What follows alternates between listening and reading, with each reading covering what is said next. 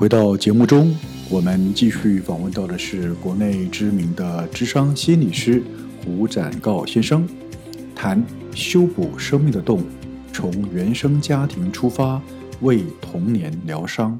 除了那一种呃，我我期望还是这种之外，但是有某些层面，呃，我们从你这本书里面也看到非常多的不同的个案，有些是因为他自己当年就曾经受过。那样子的呃家庭原生家庭对他心理所造成伤害，但是他后来成长的过程中，并没有试着让自己走出来，或得到某些好的方式去化解心里面的那个阴影。因此，在他自己组成家庭之后，面对他自己的下一代的时候，他很自然而然的，当遇到某种情境的时候，他就会潜意识的用过去他曾经被对待过的方式去对待他的孩子。这个时候。又该怎么办呢？这怎么会这样子呢？张高，嗯，其实我们很难去对应说小时候被怎么样的对待，他长大以后一定会怎么对待他的孩子，嗯、因为这中间有非常多变相的影响。是，可是我要讲一个最简单，但是也最重要的原则。嗯，一个人如果小时候他就没有接受过大人对他好好的对待，是。其实他很难学习到这个正向的充满爱的方式去爱孩子。嗯。他想要一个东西，那当他提出这样的需求跟邀请的时候，可能会被父母亲骂说：“你怎么这么的贪心，这么不知足，这么不懂事？”于是要东西跟满足需求这件事，在他的心里面就会画下一个负面的等号。是，原来人是不可以要东西的。如果我要一段，我在一段关系里要得到大人的肯定，我就不能够去满足自己的需求。嗯。因此。当他长大成人，有了自己的家庭之后，我们就可以去想象，当他的孩子对他提出需求的时候，他有可能会有两个方向的发展。一个是因为他太拘泥在以前那一种不能提出需求，觉得自己很委屈的状态，嗯，所以他很可能会过度满足孩子想要的东西，是，因为他知道提出需求不被满足是非常痛苦的，嗯嗯嗯，那为了不要让孩子感受到这种痛苦，所以他就会。啊、呃，过度的给予，嗯哼，可是那个过度给予的背后，其实不是在满足孩子，嗯哼，而是在满足自己小时候没有被满足的那个匮乏。OK，好，这种情形在现在的社会里面还真的蛮常见的，好，养出了非常多宠坏的孩子了，啊，是应该这样讲，对，对不对，哈？那第二种的可能性就会变成，因为要东西是不对的，所以当孩子要东西的时候，他可能会用责备的方式去告诉他，我以前小时候都没有这样要过，我们都没有被满足，你怎么可以学成学习成这样子呢？嗯哼，啊，你应该要懂得知足，不可以随便讲出自己的需求。嗯哼嗯哼嗯哼，对，哦，这个东西是比较常见的哦，家里面啊自己会因因为过去自己的状况，然后对自己的对自己的孩子产生两种相对极端的过与不及。的这样子的一种呃教育的态度或方式，对还有一种情况。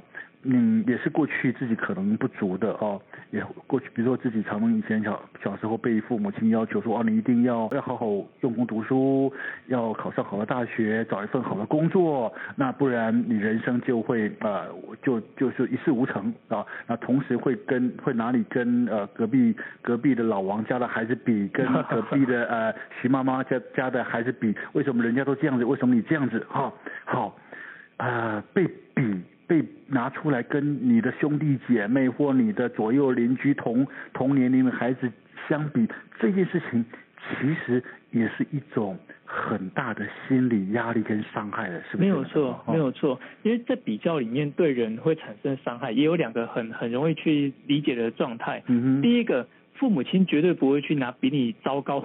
是的，来跟你比嘛，他永远是拿那个在你前面的，是，所以每次在比较过程当中，你只会觉得自己都是不够不好的那一个人。嗯，那好不容易你达到或者你赢过那一个人了，父母亲或者是大人总有办法再拿到另外一个比你更优秀的来比较，那那过程当中会觉得很无力感，这是第一个。没错。那第二个就是。如果我这个人总是要拿去跟别人比较，我才知道自己到底好在哪里。嗯，那如果这个世界上未来没有人再拿我去跟别人做比较的时候，我这一个人的价值到底是什么？哦，我没有办法找到自己的价值感。没错，没错，因为一个人的价值感不应该建立在跟别人高低比较的过程中，而是要必须建立自己的存在价值，对不对？是，嗯，是没有错。OK，好，但是这种现实性是让这样的状况是经常是被发生的哦。呃，好，我们要回来谈谈，那怎么办呢？现在我觉得现在的孩子哦，比我们当年啊聪明很多，而且勇于表达，非常多。我们当年父母亲讲什么，我们只能乖乖摸着鼻子认了哦，什么都不敢说。我们那时候哪敢跟父母回嘴啊？但是现在的孩子相对的，我觉得他们比较呃有那个自信也好，有那个聪明也好，他们开始会跟父母亲产生某一些对话。好，这个时候很重要。呃，我们那时候不敢对话也就罢了，有时候偶尔讲一句话。那父母父亲可能就板起脸，嗯，就开始开始瞪你或骂你，那时候你就闭嘴了。为什么？孩子是我们那时候是被教育成孩子是不可以回嘴的，是不可以跟父母亲讨讨论这个东西。父母讲的就是对的哦。但是现在这种观念好像是不应该这样子。我们一个孩子如果他的表达的权利被剥夺的时候，如果说好，你通通不准说话，你不可以说说，那其实这个孩子。慢慢的就会觉得说，反正我说了也没用，我说你也不会听，那其实就会在他心里面产生呃一种开始自闭、开始孤独。开始自己不与外部接触，这样的情形其实也其实也是对自己的童年产生某一种很巨大的伤害的，是不是呢，张高雄？是因为一个人的想法、情绪、感受，其实那是很真实的反应。嗯，那当然面对同一个刺激，面对同一件事情，每个人的情绪感受不同。嗯，但是当你在表达出你的情绪感受需求，却换来被别人责骂的时候。就就像郭大哥一开始在讲，对于幼年的儿童，他们的判断力还没那么成熟，嗯，所以当他们表达出这些真实的感受，却得到惩罚或者责骂，他们就会告诉自己，表达出这些东西是不对的，嗯，所以为了不要啊、呃，为了不要被处罚，为了不要被责骂，所以最好的方式就是不要透露出真实的自己，嗯哼，好，那这这当这对一个人在自我表达跟尊重自己，当然是有害的，因为。当你遇到一件事情，你害怕的时候，别人却告诉你有什么好怕的，不要怕，嗯嗯、哦，这样子很没有用。嗯，那你就会把那个害怕的感觉给压抑或否认掉。是，但是未来遇到同样的事情，会不会怕？还是会怕。嗯哼。可是你很可能就会欺骗自己说啊，这个很丢脸，所以不要表现出来，要忍耐住。好、哦，这是一个。就开始压抑自己，对不对？对对对。